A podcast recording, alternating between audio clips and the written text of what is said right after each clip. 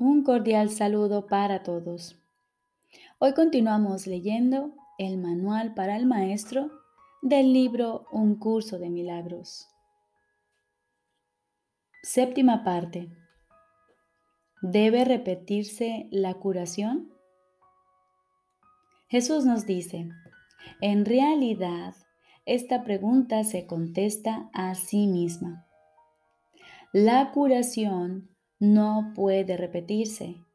Si el paciente se ha curado, ¿qué queda por curar? Y si la curación siempre tiene lugar, como ya hemos dicho, ¿qué es lo que hay que repetir?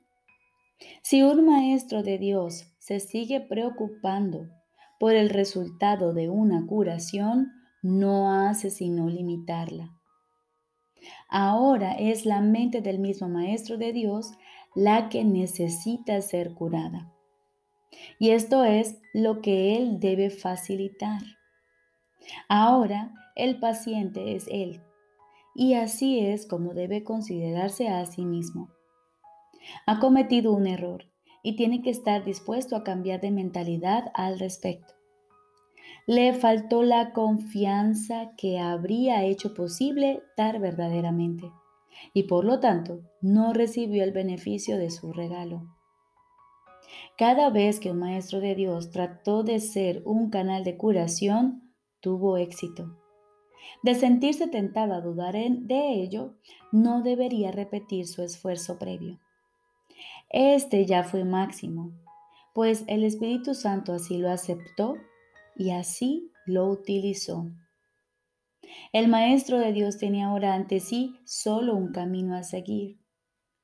Tiene que hacer uso de su razón para decirse a sí mismo que le ha entregado el problema a uno que no puede fallar. Y debe reconocer que su propia incertidumbre no es amor, sino miedo y por consiguiente odio. Su posición se ha hecho, por lo tanto, insostenible pues le estaba ofreciendo odio a alguien a quien le ofreció amor. Esto es imposible. Habiendo ofrecido amor, solo se puede recibir amor. En esto es en lo que el Maestro de Dios tiene que confiar. Esto es lo que realmente significa la afirmación de que la única responsabilidad del obrador de milagros es aceptar la expiación para sí mismo. El Maestro de Dios es un obrador de milagros porque da los regalos que ha recibido. Pero primero tiene que aceptarlos. Esto es lo único que tiene que hacer, ya que no hay nada más que Él pueda hacer. Al aceptar la curación, puede sanarla. Si pone esto en duda, que recuerde quién dio el regalo y quién lo recibió. Así se aclara su duda. Pensó que Dios le podía quitar los regalos que le había dado. Eso fue un error, pero es un error que no vale la pena conservar. Y por lo tanto, lo único que el Maestro de Dios puede hacer es reconocerlo como tal y permitir que sea corregido. Una de las tentaciones más difíciles de reconocer es que dudar de la curación debido a que los síntomas siguen estando presentes es un error que se manifiesta en forma de falta de confianza. Como tal, es un ataque. Normalmente parece ser justamente lo contrario. No parece razonable, en un principio, que se nos diga que preocuparnos continuamente es un ataque. Tiene todas las apariencias de ser amor mas el amor sin confianza es imposible, ya que la duda y la confianza no pueden coexistir. Y el odio es lo opuesto al amor, sea cual sea la forma en que se manifieste. No dudes del regalo y te será imposible dudar de sus regalos. Esta es la certeza que les da a los maestros de Dios el poder para ser obradores de milagros pues han depositado su confianza en Él. Dudar de uno mismo es la causa fundamental de que se dude del resultado de cualquier problema que se le haya entregado al Maestro de Dios para que lo resuelva. Y eso implica necesariamente que se ha puesto la confianza en un ser ilusorio, ya que solo de un, de un ser así se puede dudar. Esta ilusión puede adoptar muchas formas. Tal vez temor a ser débil y vulnerable. Tal vez miedo a fracasar y a sentirse haber constado en conexión con un sentimiento de ineptitud. Quizá vergüenza acompañada de culpabilidad procedente de una falsa humildad. La forma del error es irrelevante. Lo único que importa es que se le reconozca como lo que es, un error. El error es siempre una forma de preocupación con uno mismo, a costa de la exclusión del paciente. Es no reconocer al paciente como parte del verdadero ser, lo cual representa, por lo tanto, una confusión de identidad. En tu mente se ha producido un conflicto acerca de lo que eres y te has engañado con respecto a ti mismo. Y te has engañado con respecto a ti mismo porque has negado la fuente de tu creación. Si ofrecieses únicamente curación, te sería imposible dudar. Si realmente quieres que el problema se resuelva, no puedes dudar. Si estás seguro de cuál es el problema, no puedes dudar.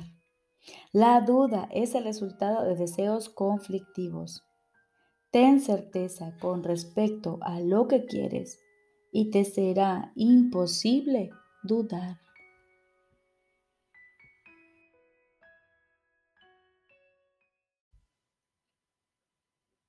Ahora continuamos con el libro de ejercicios. Quinto tema especial. ¿Qué es el cuerpo? El cuerpo es una cerca que el Hijo de Dios se imagina haber erigido para separar partes de su ser de otras partes. Cree vivir dentro de esa cerca para morir a medida que ésta se deteriora y se desmorona. Pues cree estar a salvo del amor dentro de ella al identificarse con lo que considera es su seguridad, cree ser lo que ésta es.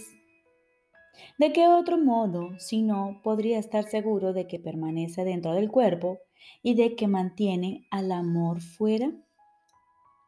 El cuerpo no perdurará. Sin embargo, para él eso supone una doble seguridad pues la temporalidad del Hijo de Dios es la prueba, entre comillas, de que sus cercas funcionan y de que están llevando a cabo la tarea que su mente les asignó. Pues si su unidad aún permaneciese intacta, ¿quién podría atacar y quién podría ser atacado? ¿Quién podría ser el vencedor? ¿Quién la presa? ¿Quién podría ser la víctima? ¿Quién el asesino? Y si él no muriese, ¿qué prueba habría de que el eterno Hijo de Dios puede ser destruido? El cuerpo es un sueño, al igual que otros sueños.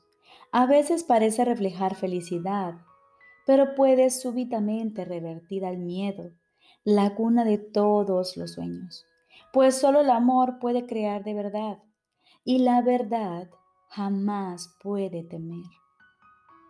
Hecho para ser temeroso, el cuerpo no puede sino cumplir el propósito que le fue asignado. Más podemos cambiar el propósito que el cuerpo obedece si cambiamos de parecer con respecto a su finalidad.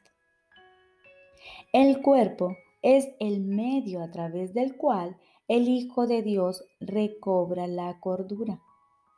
Aunque el cuerpo fue concebido para condenarlo al infierno para siempre, el objetivo del cielo ha sustituido a la búsqueda del infierno. El Hijo de Dios busca la mano de su hermano para ayudarlo a marchar por la misma senda que él. Ahora el cuerpo es santo Ahora su propósito es sanar la misma mente para dar muerte a la cual fue concebido. Te identificarás con lo que pienses que te ha de dar seguridad. sea lo que sea, creerás que ello es lo que tú eres. Tu seguridad reside en la verdad, no en las mentiras. El amor es tu seguridad. El miedo no existe. Identifícate con el amor y estarás a salvo. Identifícate con el amor y estarás en tu morada. Identifícate con el amor y hallarás tu ser.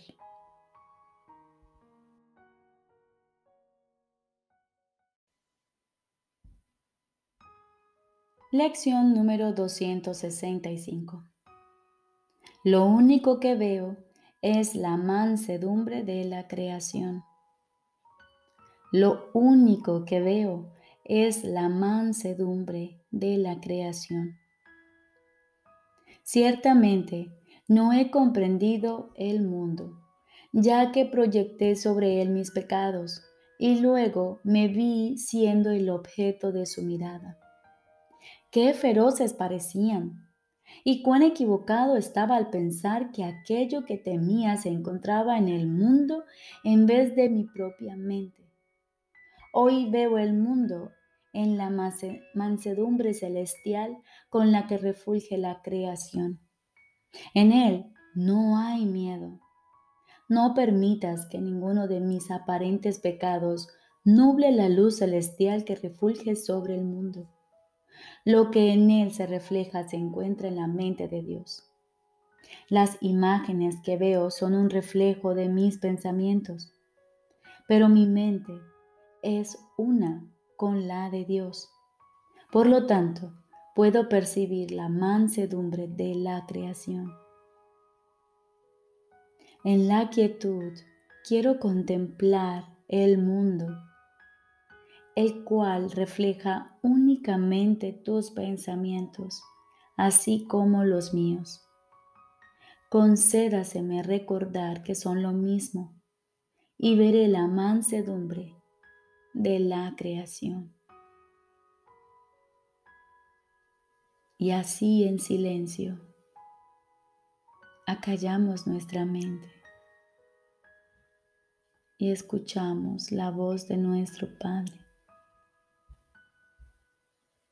Estoy seguro de que Él te hablará y de que tú le oirás.